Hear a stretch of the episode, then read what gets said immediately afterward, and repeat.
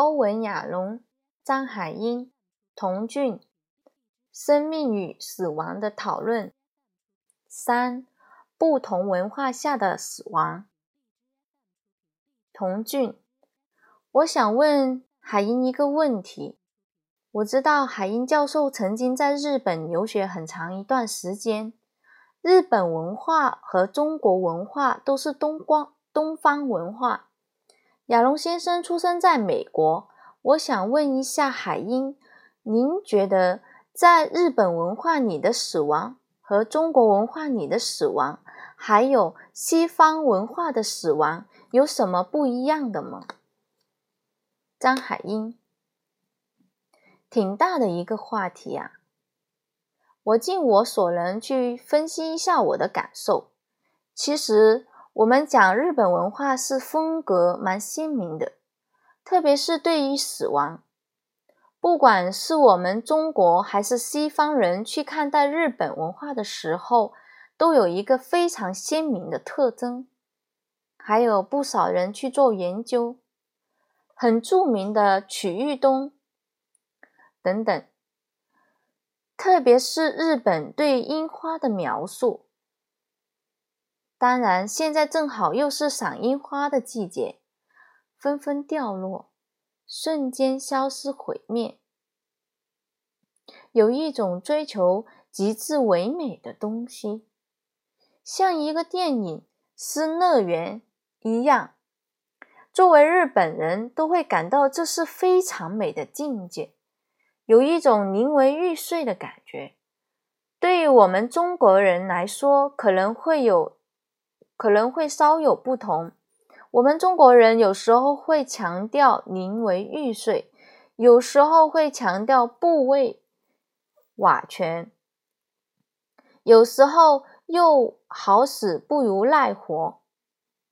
中国人非常多彩，什么时候说什么话。能够找到相应的情况。西方人偏科学主义一些，理性主义、科学主义一定是不怕死，境界多一点，也不是一定回避这个死亡。我们今天讨论这个话题，结合我们心理治疗这个工作，或者我们很想去看待或者体验我们人生。我们内心有一种力量，很渴望去洞悉一切，很希望站在高度俯瞰发生的一切，希望有一种掌控感和存在感，有这样一些愿望。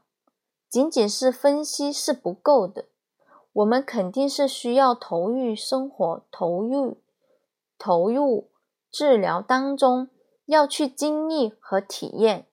想想，有时候我们做治疗心心理治疗师这个职业还真好，可以去陪伴来访者体验，当然也是一定程度中来访者陪伴的事情。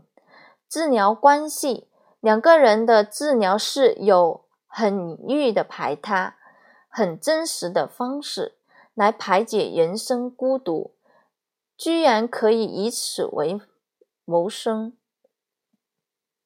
有时候感到自己蛮幸运，有时候感到也蛮荒谬，甚至蛮无耻的。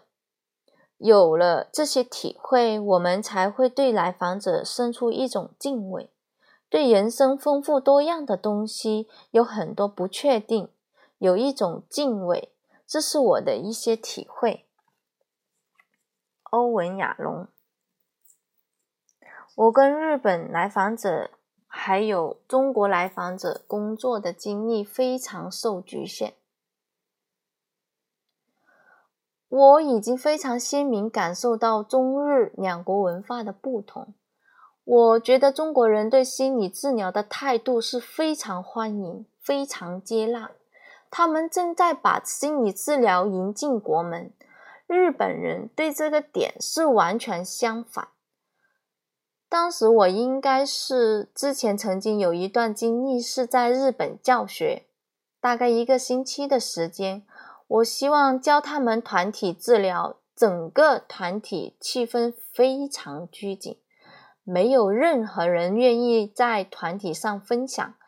在对日本来说，在这样的公共场合羞辱你的先人，或者羞辱你的父母，评价你的父母是绝对不允许的。在我